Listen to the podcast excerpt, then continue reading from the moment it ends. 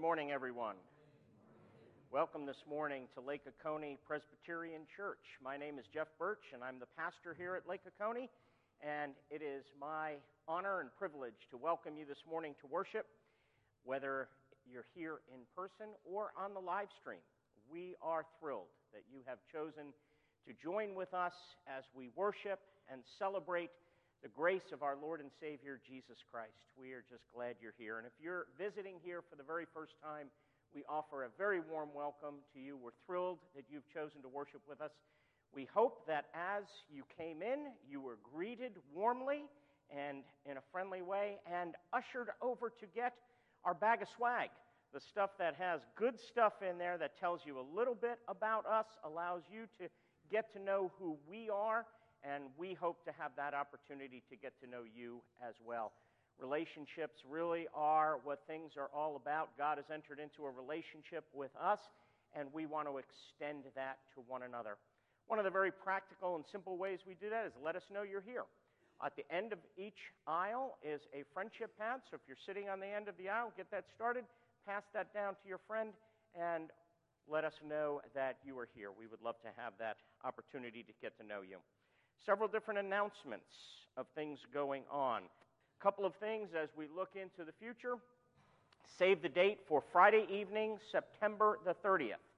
At 7 o'clock, we will have, there's a missions organization that is called Here's Life Africa. It's real interesting to get discouraged sometimes. You turn on the news and you think about sometimes things in our country, and it's easy to get discouraged, right? Am I the only one? Okay, me and Russ, I got two hands out of that. That you know, you see a lot of, you know, God's on the move in the world, and one of the places He's really on the move is Africa. And we are privileged to have the Bishop Dr. Stanley Hotay from Here's Life Africa. What they do is they show the Jesus film to, and I'm not exaggerating the numbers, literally millions in Africa and he will be here that evening giving a little bit of a testimony, sharing his work, and sharing what the Lord is doing in Africa. God is in the move. I know one of the things I've read there are churches and missions organizations sending missionaries from Africa to the United States. Hmm. Tells you something, doesn't it, if that's going on? So mark your calendar for that particular date. And then hopefully you were in here and you got to see the great video that Marianne Johnson put together. She has worked so hard putting together a beautiful documentary history of the early days of Lake Oconee Presbyterian Church, culminating in the 20th anniversary. 2023 will be 20 years that we've been in this location, in this building, and 2024 will be 25 years that we have been in existence as a particular church. Out on the table in the narthex, we have sign up sheets for pre order copies. We'll have them up for several weeks. Please sign up. The cost is $40 and get yourself one of those great, great books. The new choir program is starting up. The music ministry is getting started. The new choir year kicks off this Thursday, September 1st, and there will be a choir retreat on September 9th and 10th. If you look up, we have new members of the choir. That is pretty awesome. I'm pretty excited about that. And, and I won't count, but I still see empty chairs. There's room for more. So you can see Amy and get signed up for that. Now, speaking of momentum, I mentioned the nursery last week, and we got another new volunteer. But I'm praising the Lord for that, but we don't stop here. No, no, no, no, no. We need to continue the momentum and have more people sign up for nursery, have more people get involved with children's ministries. Rachel Belfay would love to have you sign up and help her out with children's worship. We could use more couples to do that. Rachel will train you every step of the way. What you are doing, you're in good hands. So, nursery, children's worship, there are opportunities to serve our kids. Tomorrow night is the night, rumor has it, I'm supposed to be somewhere at 6 o'clock. Pastor and potluck. I'm excited about that. Pastor and potluck in the pavilion. Huh, I'm catching a theme. You know, Presbyterian pastors love alliteration, by the way. Today is the last day to sign up. And so there's a sign up sheet out there. See Lynn Folks if you have any questions regarding that. And then in two weeks, we have the registration for our ESL ministry. We have received a couple more volunteers this week. We're excited about that. See Russell Puppy if you're interested in that. And then we have the insert that has opportunities. Can you tell when fall's coming? There's a lot going on. The Lord is on the move, and we're excited. And so just take note of that. Sunday school starts up in two weeks, September 11th. Home fellowship groups get, get kicked off. A lot of opportunity for community, for growth, for doing life together. Life is all about relationships, and that's what we are called to do. So now, friends, let's prepare our hearts for worship as we hear the prelude.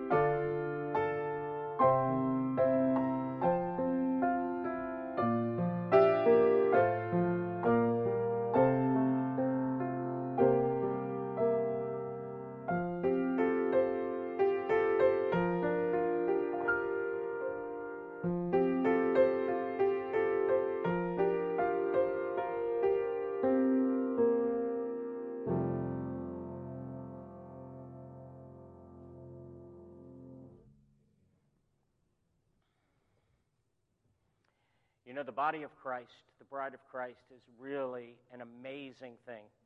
I want you to just think about the fact that God has called us together.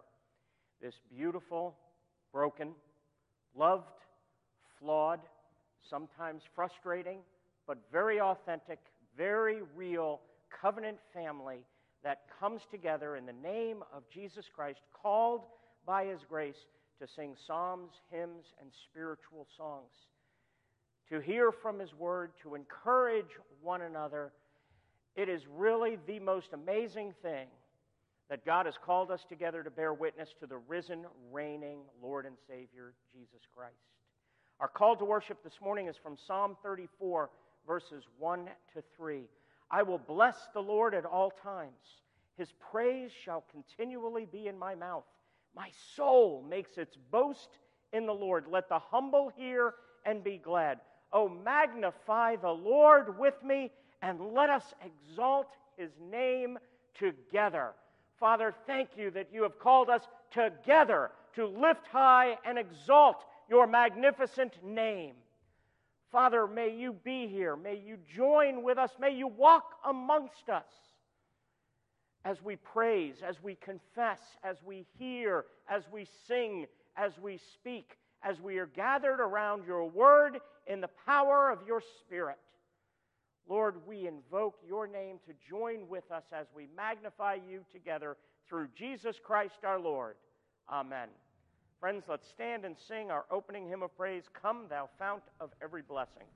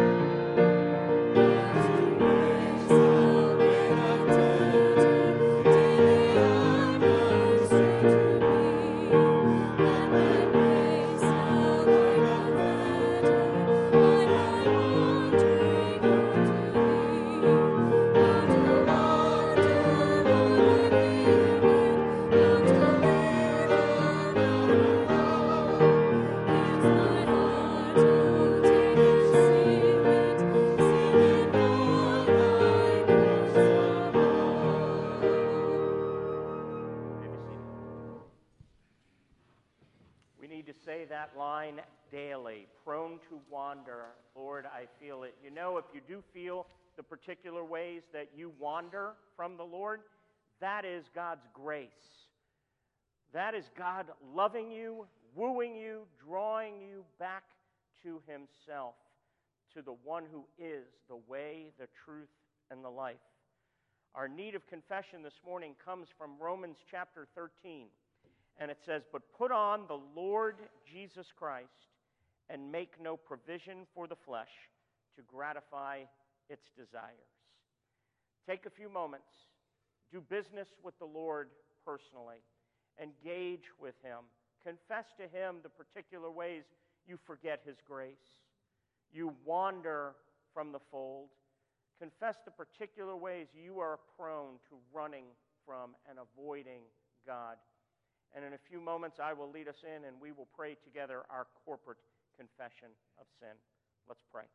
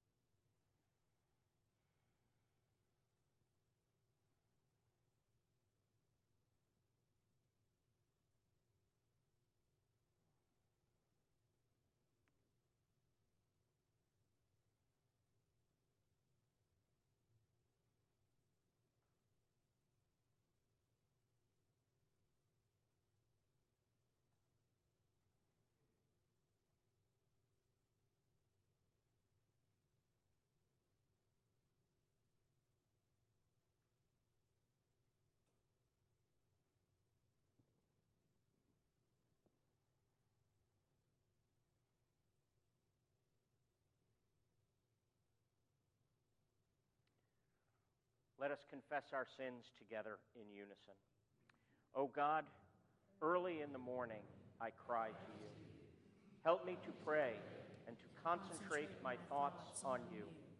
I cannot do this alone. In me there is darkness, but with you there is light. I am lonely, but you do not leave me. I am feeble in heart, but with you there is help. I am restless but with you there is peace. In me there is bitterness, but with you there is patience. I do not understand your ways, but you know the way for me. Restore me to liberty and enable me to live now, that I may answer before you and before me, Lord. Whatever this day may bring, your name be praised. Amen. And our assurance of pardon comes from Lamentations chapter 3. The steadfast love of the Lord never ceases. His mercies never come to an end. They are new every morning. Great is your faithfulness. The Lord is my portion, says my soul. Therefore, I will hope in him. You know, I, am afraid one of the things I think that we may fear sometimes is that at some point God's going to say, enough. You guys keep doing the same things over and over. Does anybody fear that God will at some point go, I've had enough? I'm disappointed in you. Look at what this verse is promising. His mercies never come to an end, they never run out. It's the nature of God. It's who He is, and He can't help but be who He is. And because of that, we have the assurance of pardon. I'm convinced the most difficult thing to do in life is to simply do nothing but receive. And yet, that's what exalts the name of Christ.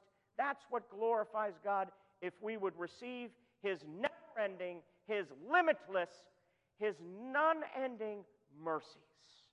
Friends, let's stand and sing Christ will be my hideaway.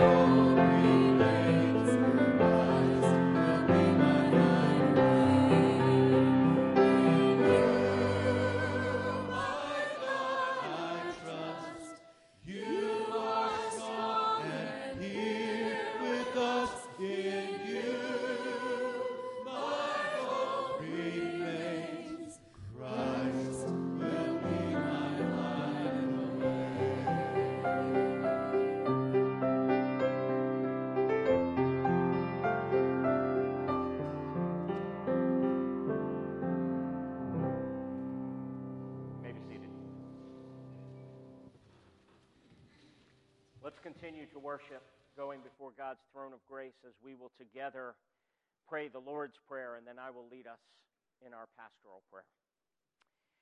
Our Father, who art in heaven, hallowed be thy name. Thy kingdom come, thy will be done, on earth as it is in heaven. Give us this day our daily bread, and forgive us our debts as we forgive our debtors and lead us not into temptation, but deliver us from evil. For thine is the kingdom, and the power, and the glory forever. Amen. Father, thank you for sending Jesus to be our hideaway. And we may we grow in cultivating the words of that song, In you, my God, I trust. You are strong and you are here with us. Our minds cannot comprehend, our hearts cannot embrace the depths to which we need you, to which we are dependent upon you. But you are strong in our weakness. You are strong in our frailty. You are forgiving in our selfishness and in our being flawed. In you, my God, I trust. And we pray, Father for the people of God, no matter what we're going through these days, that you would give us the ability, though we don't understand all things, help us to trust you. Lord, this morning we pray for Doug and Jean Hesse. And we ask, Father, that in Doug's weakness, you would give Jean and Doug the ability to simply fall apart on you. That, Father, you would be with them, your strength, that they would be able to say, In you my hope remains, even when things look hopeless. You are the resurrection and the life. And we lift up our dear friends, Susan and Tom Porter, and we pray for them, and we pray that you would continue to watch over both of them and their daughters, Beth and Ellen. Thank you for the care that you are giving them. Lord, I thank you for this body, this congregation rallying around one another, doing life together. Father, I continue to pray that we would continue to bear witness to your reality by our love for one another. Father, thank you for the ways that you are working. And as we approach Labor Day, as we approach a new ministry season, we pray for the new beginnings upon us. We pray, Father, for groups of various kinds Bible studies, community Bible study, home fellowship groups, Sunday school, women's ministry, men's ministry, all these things starting up. There is an excitement, English as a second language starting again. As we come out of these last couple of years that have been so difficult, we thank you for that excitement and we pray that we would continue to have that momentum.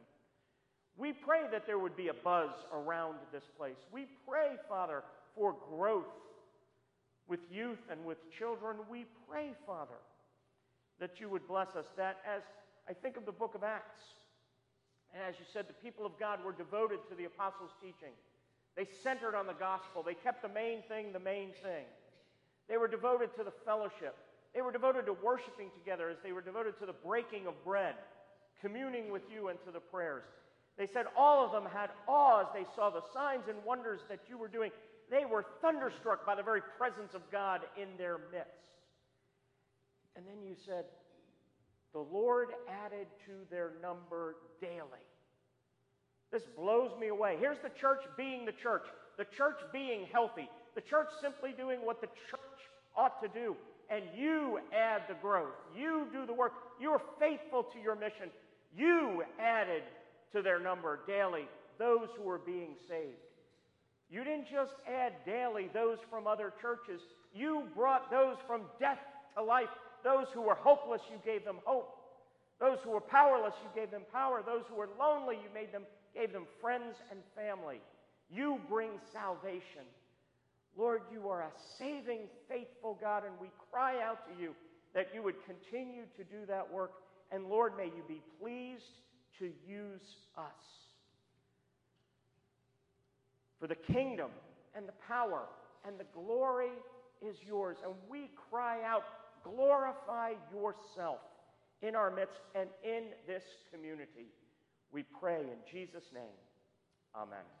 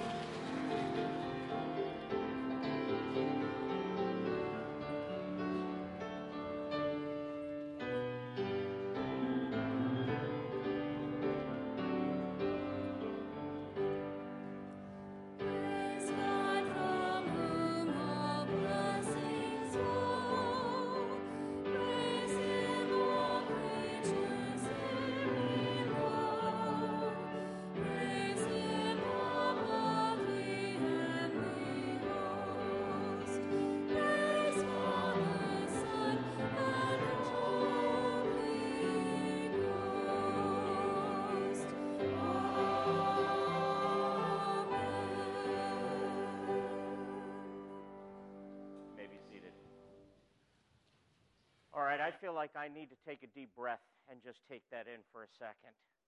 Wow. And the choir year hasn't started yet? Uh, do I have that right? This is like training camp? This is kind of spring training? This is the choir kind of going, you know, we're not in mid season form yet? Oh my goodness. UGA football, forget it. Super Bowl, here we come. This, what a year we're about to have. This is absolutely amazing.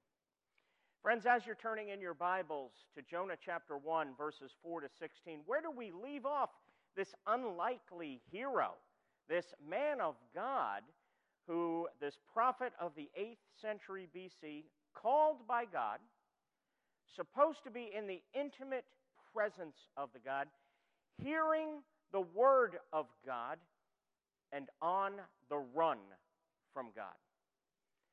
Jonah was called and commissioned to go to Nineveh, which was the capital city of the Assyrian Empire, to preach the gospel there.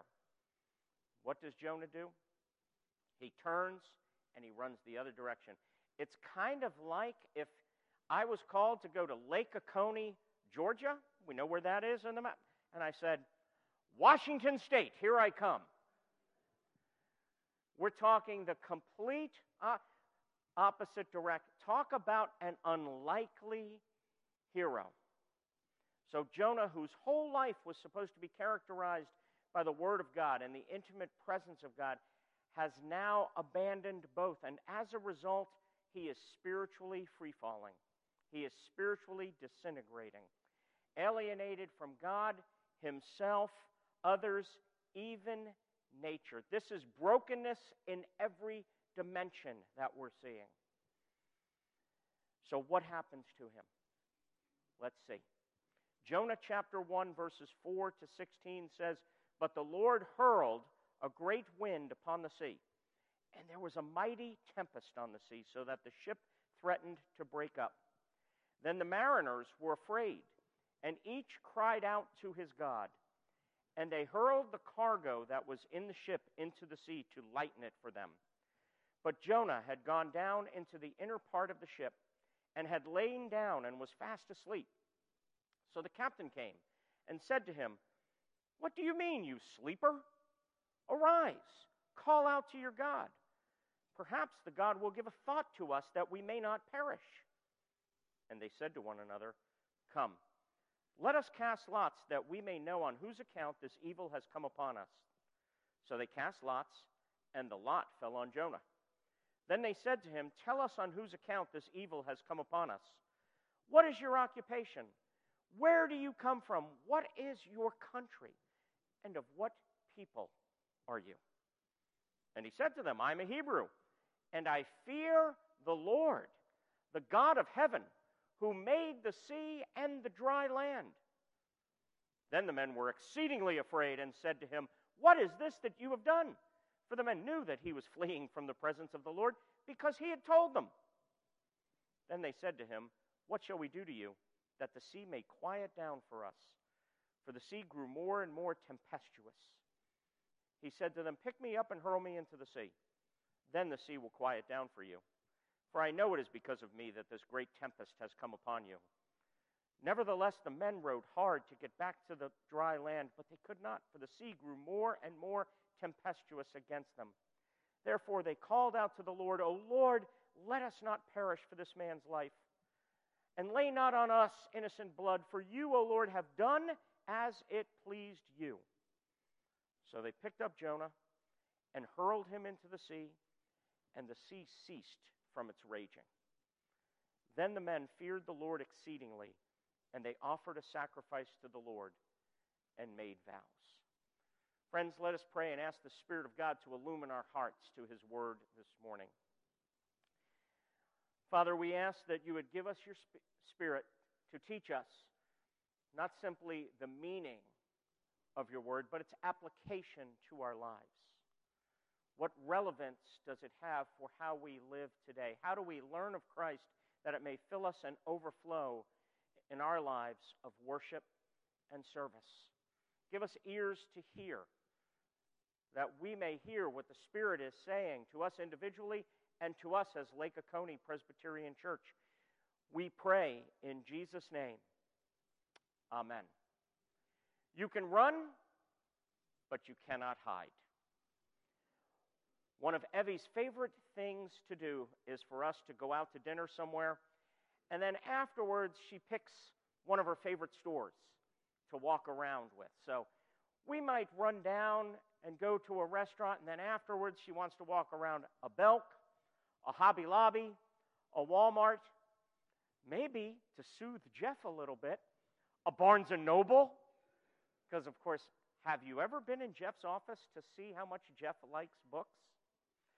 So wherever we are, now of course, when we were first married, before cell phones, because here's what's going on. Evie's shopping, and I'm usually walking behind her, and I'm doing my thing, and then it's like butterfly. And I am running off in some other direction, finding something else to do, and I'm like, where's Evie? Now, before cell phones, this was a problem. Now, of course, with cell phones, it's real simple text, call, do whatever.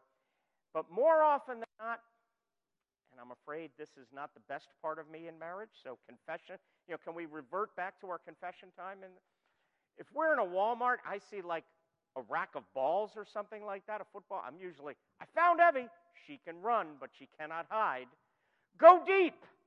And usually I'm driving her crazy in terms of this. She can try to run from me, but she can't hide. Jonah can try to run from God. And believe me, he is trying, but he cannot hide. He is on the run from God. See, let's be honest here. Let's apply this right away. We all fear chaos and uncertainty in our lives. And sometimes we run, sometimes we avoid God. But God is in charge. We all have the tendency to go our own way, to do what seems right in our own eyes, to do what makes sense to us. But, friends, there is no escaping God. For even though Jonah is on the run from God, there is no hiding from God, there's no escaping Him. Nothing can thwart the purposes of God for either your life or for the world. Last week, I asked you to ask yourself the question how am I like Jonah? For we are all like Jonah. We all have Jonah in our heart. You thought it was accidental that I chose Come Thou Fount of Every Blood because we are all prone to wander. Sometimes we're really like Jonah, prone to run like crazy and wander from God. But, friends, my proposition to you is this know that nothing can thwart the purposes of God for yourself or for the world. God is in charge, and nothing will hinder him from accomplishing his purposes for you or for the world. How do we see this in this particular passage, in this part of the narrative of the story of Jonah? We see this in three ways. We see this through the promise of supreme sovereignty, despite Jonah's and our total depravity, resulting in surprising grace and restoration. Nothing can thwart the purposes of God that we see in, through the promise of supreme sovereignty, despite our total depravity, resulting in surprising restoration. The promise of supreme sovereignty. Imagine Jonah at this point. You've received the call from God. You know you have disobeyed and have gone in the completely opposite direction. You go down to the port, you find a ship that will take you as far away as possible. We're not talking the next town. Nineveh's this way. Tarshish, they say, is by the southwest of Spain. He is going in the completely opposite direction. You finally get on board. You sigh a sigh of relief. You say, I'm going to go down below deck and I'm going to take a little nap. This is Jonah's spiritual condition. And, but it doesn't take long for God to respond. And friends, let me tell you, this is good. This is the beginning of grace. We might be tempted to think that what's going to go on and what's going to continue the storm, the tempest, the hurricane, the sailors, the fish it's coming next week. You get to, I know you're all looking forward to the whale. It's tempting to think that this could be punishment, that this could be judgment. This is the beginning of grace because God is beginning to intercept Jonah's self destructive behavior. And friends, when you're going your own way, you want God to get in your way and to intercept your self destructive behavior. What truly is punishment, what truly is wrath, Paul says it in Romans chapter 1. I think this is one of the scariest verses in the world. It says, God gave them over to their sin. That ought to cause us to be shaking in our boots. What you want is to God to hurl you overboard, come up with a hurricane, put you in a fish, and intercept your self destructive behavior. God is showing grace to Jonah. Look at verse 4. But the Lord hurled a great wind upon the sea, and there was a mighty tempest on the sea, so that the ship threatened to break up. Now, I can't help, I used to watch the show Seinfeld years and years ago. I can't help, I don't know how many of you watched it or are familiar with it. The great George Costanza, when he was being a marine biologist who walked out and said, The sea was angry that day, my friends. I can't help but think that's what this is. Here's God, the creator of all the universe. He is the Lord of the entire cosmos. Jonah confesses this in verse 9. Jonah says, I'm a Hebrew, and I fear the Lord. That ought to be catching us a striking. Um, you're on the run from God, but you say, Oh, yeah, worship God. I fear Him. I don't need to obey Him. I'm going my own way. But I'm a Hebrew, and I fear the Lord. And He's the one who made the sea and the dry land. And even in verse 14, and this is foreshadowing of the surprising restoration we will get to. Even the pagan sailors recognize God's sovereignty when they say, For you, O Lord, have done as it pleased you. These are pagan Gentile sailors, and maybe they recognize more than many Christians God is sovereign, God is supreme, God does what pleases God. See, this is so important for us to understand. How does God work in history? How are we to understand how God works in history and in our lives? Are all things under God's control? Absolutely. Unequivocally, yes. But are we also responsible for our choices? Unequivocally, absolutely, yes. At the same time. Listen to how Tim Keller puts it. He says, God's plan works through our choices, not around or in spite of our choices. God sets his plan by rendering our choices certain and yet doing so without destroying our responsibility. He writes the Greek notion of fate or the Islamic notion of kismet are quite different than the Christian doctrine of God's sovereignty. The Greek myth of Oedipus reveals fatalism.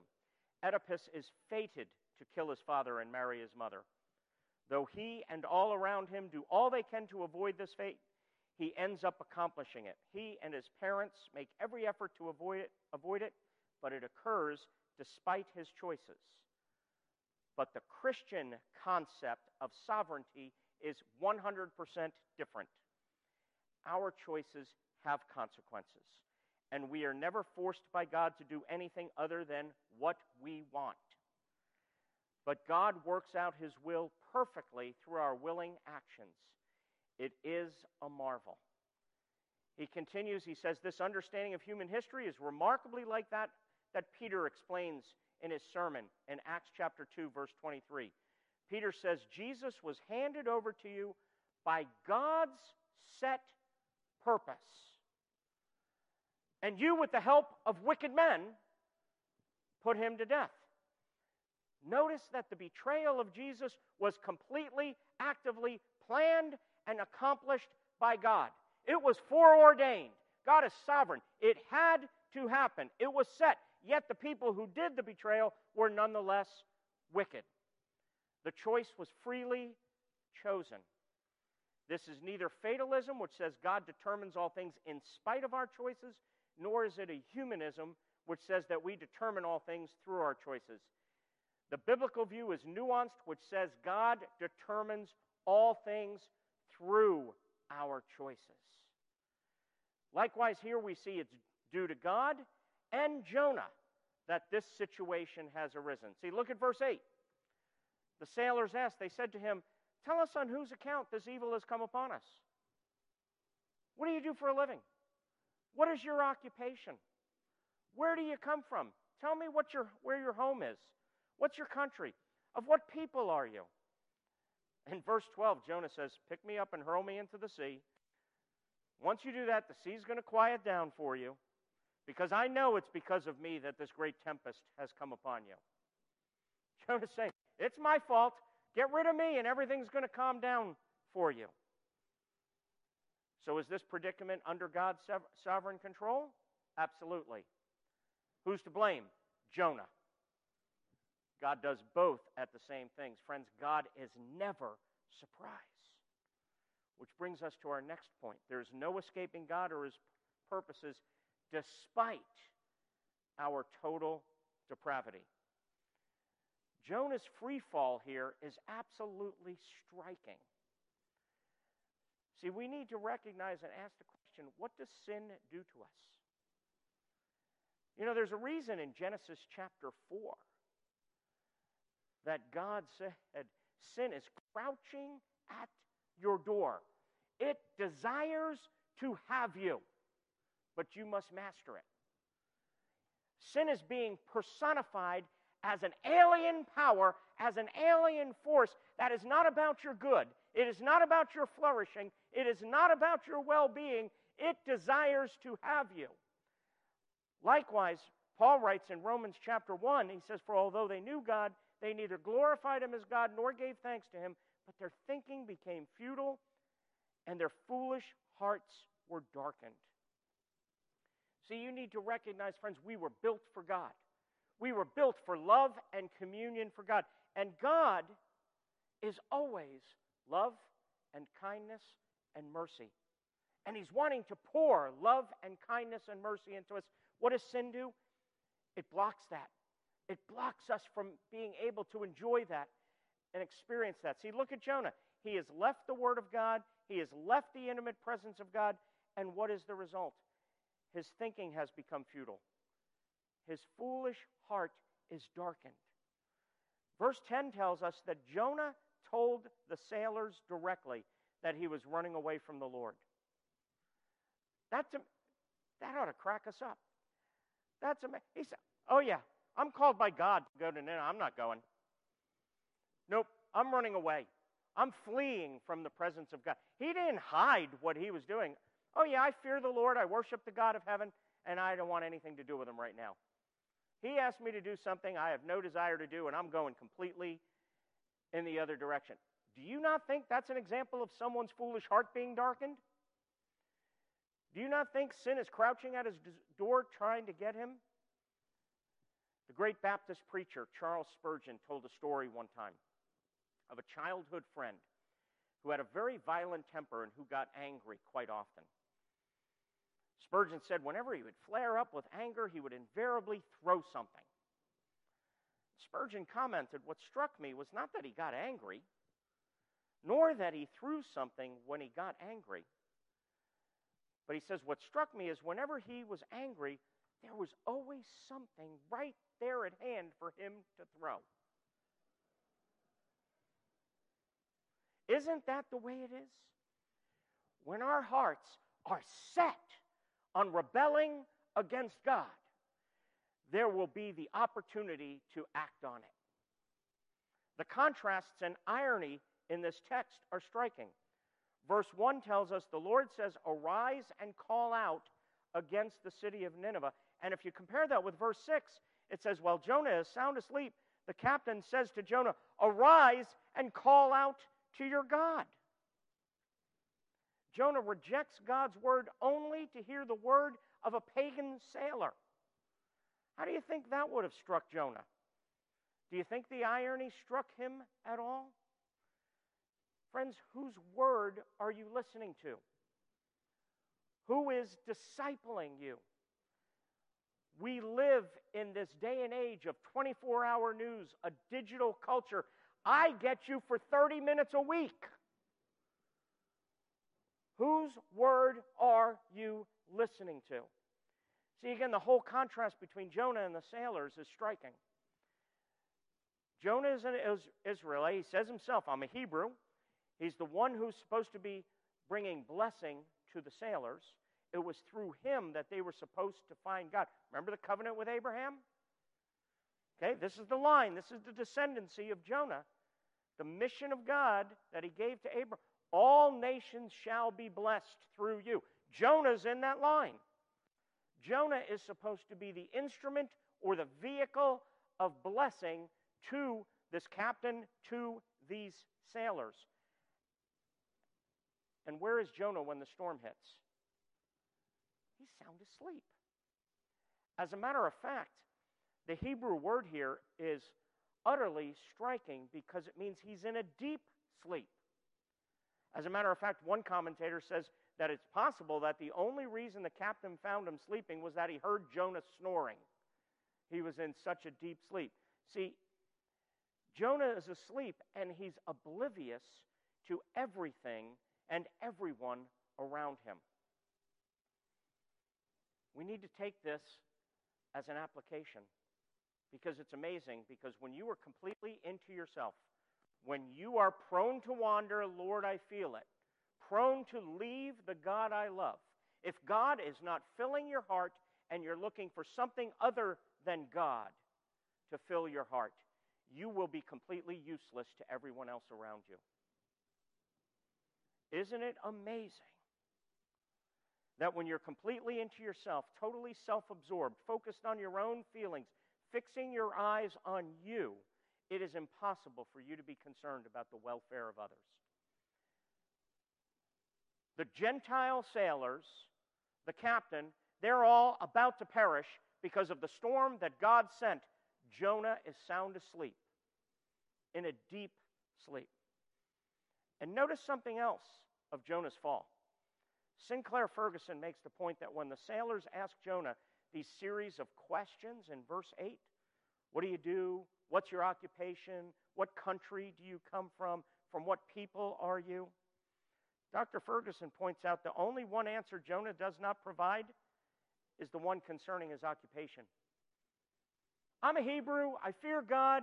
I fear the God of heaven. He's the creator of all the earth. What'd you forget, Jonah? Oh, I'm a prophet supposed to be bringing the word of God to the Gentiles. He conveniently leaves that out. Dr. Ferguson makes the point that sin has made Jonah ashamed of his ministry. But even Jonah's depravity, even my depravity, even your depravity cannot thwart the purposes of God. Look with me. This leads to the third point resulting in surprising restoration. How do God's purposes win out here? Despite Jonah's disobedience, God's purposes to save cannot be stopped. I'm going to remind you again of God's mission. He gave it in Genesis 12, and it continues on throughout the scriptures.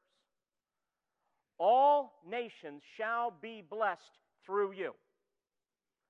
God's plan A, and He does not have a plan B, is that His people will be the instruments of bringing the message of salvation to the world around them. I mean, God's God. That was our first point. Remember that? Hope you haven't forgotten that part of the sermon already. God's supreme sovereignty. How did He create the world? Through the power of His word. Let there be light. And all of a sudden there's light. Do you not think God could simply say, elect? There it's done. Let's all go home. It's but that's not God's plan. And God is relentless. You think I'm driven? Wow. You ain't seen nothing till you've seen God. He's relentless on his mission that the church will be his vehicle for bringing the gospel to the world. And so, one more important contrast here. Commentators tell us that in this narrative, verses 9 and 10 actually form the center of this narrative because they provide a contrast between Jonah's confession and his actions, which directly contradict his confession. And they say, here's the key to interpreting the passage. Verse 9, his confession. It's a true confession. I'm a Hebrew. I fear the Lord, the God of heaven, who made the sea and the dry land.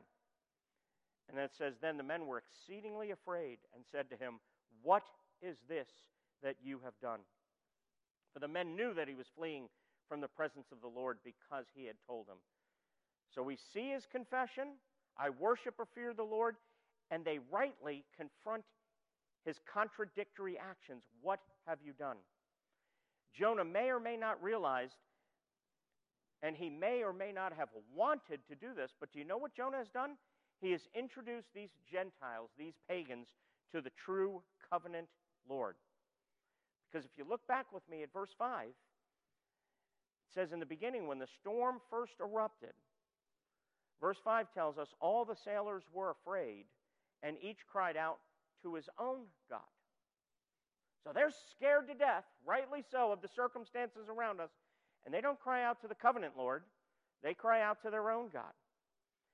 Then, after Jonah's statement, his confession, verse 10 tells us they were terrified or exceedingly afraid. And when you drop down in verse 16, after Jonah is hurled into the sea, the sea calms down, it ceases with its raging. Verse 16 tells us, At this the men greatly feared the Lord. They went from fearing circumstances to fearing, which means reverence for, worshiping the true God, the covenant Lord and they offered a sacrifice to the Lord and made vows to him. Look at the restoration and the transformation. These pagan sailors go from fearing life and circumstances, the storm, to fearing and worshiping the Lord. And look at the evidence of their transformation, of their changed lives. They show love for people. They don't want anyone including Jonah, who they know was the human instrument to cause this. They don't even want Jonah to perish. They show compassion for him, they show an eagerness to honor life. God's grace has touched these pagan Gentiles. They go from praying to their own God, which is idolatry, by the way, to fear and worship the living God. They offer sacrifices and make vows. They have turned from false gods to the true and living God. We need to ask how is this possible? How does this occur? Look back with me at verse 4. The text begins by saying God is hurling a storm onto the sea, bringing the threat of destruction to all. When the sailors see that this is due to the power of God, they are rightly afraid. The power of God leads to terror, and it should. They should be afraid. The storm is real. God is God, whether you believe it or not. And then the passage ends with Jonah being hurled into the sea. All we know at this point, thinking it's to his death, right? We don't know about the fish yet. And what happens? The sea is calmed, leading to the sailor's salvation. What do we learn?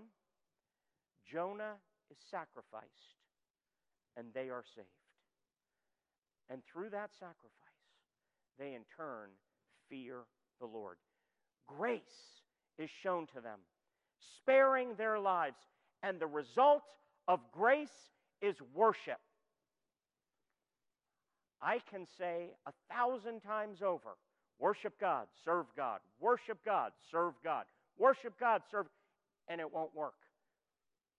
The only thing that will propel you And in fact, it will grab a hold of you to live a life of worship and service to God is if the grace of God gets a hold of you. Because it is only the grace of God that can transform anything or anyone. And the grace of God changes everything. See, look at this. They lived because Jonah died. Earlier, the captain had asked Jonah to call out to his God, and perhaps he may take notice and rescue them. See, I love this is one of the reasons I love Old Testament narratives. Call out to your God, whoever that may be. Perhaps he'll take notice of us and save us. You think? Because do you know what we have? We have one who's greater than Jonah. Let me ask you a question. Does this story sound familiar? Does this story remind you of anything in the New Testament? Maybe of a time when Jesus found himself out on the sea with a bunch of sailors. Oh, yeah, by the way, they were his disciples. Mark chapter 4. That day when evening came, he said to his disciples, Let us go over to the other side. And leaving the crowd behind, they took him along, just as he was in the boat. And there were other boats along with him. And a furious squall, a storm, a tempest arose, and the waves broke over the boat so that it was nearly swamped. Where's Jesus? Oh, yeah, he's in the stern, sound asleep on a cushion. The disciples, seeing the power of the storm, what are they? They are terrified of their circumstances in life. They wake him up, Teacher, teacher, don't you care if we drown? Jesus gets up, rebukes the wind, and says to the waves, Quiet! Be still!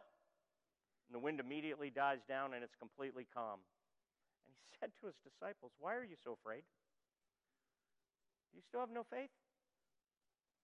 And they were terrified and asked, Who is this? Even the wind and the waves obey him. See, the captain had no clue how right he was when he said, Perhaps the God will give a thought to us that we may not perish.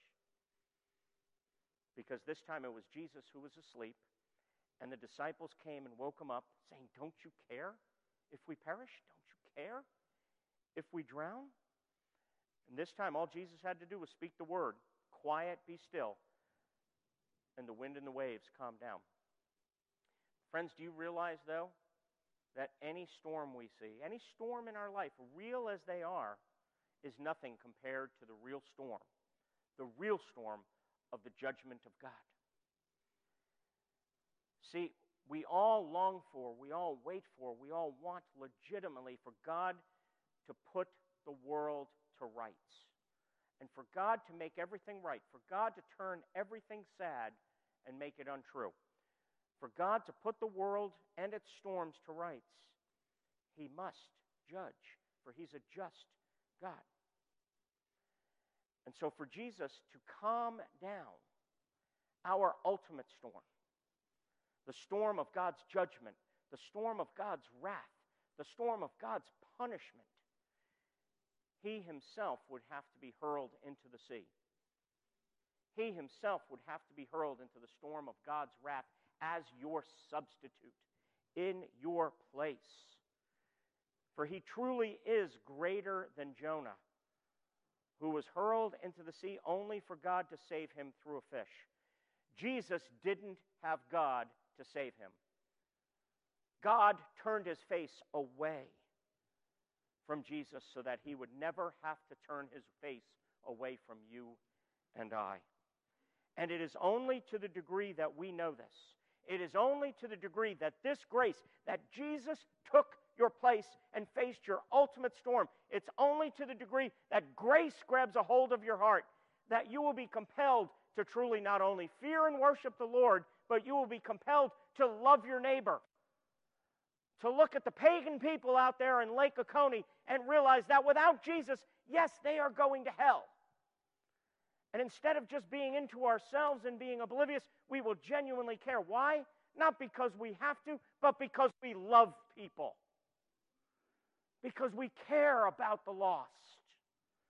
Because one greater than Jonah cared about you and was willing to pursue you to the uttermost to never lose you. Has that grabbed your heart? He will fulfill his mission with or without you. He wants to use us. He wants LOPC to be a part of it. He will bring his people to himself in this community, to himself, with or without us. We could be hurled into the sea of our own devices, or we could get on board with God. I say we join the party. I say we join the mission of God and pursue lost people. I say we worship God and fear Him only, offering the living sacrifices of ourselves in service to His mission. Let's pray. Father, thank you so much that you sent Jesus to be one who is truly greater than Jonah. That he would go into truly a storm that we can intellectually grab hold of, but I wonder some so sometimes if the storm of your wrath and your judgment has really impacted us, that we see what we have been saved from. And not only are we saved from something, but we're saved from something to be saved for something. That your grace would grab hold of our hearts. That out of the depths of our hearts, as Jesus himself said, rivers of living water will flow from us.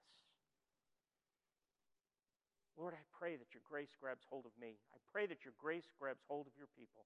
I pray for spiritual awakening. awakening. I pray that you would renew us in the power of the gospel for Jesus' sake and in his name. Amen. Friends, let's stand and sing together our final hymn, Have Thine Own Way, Lord.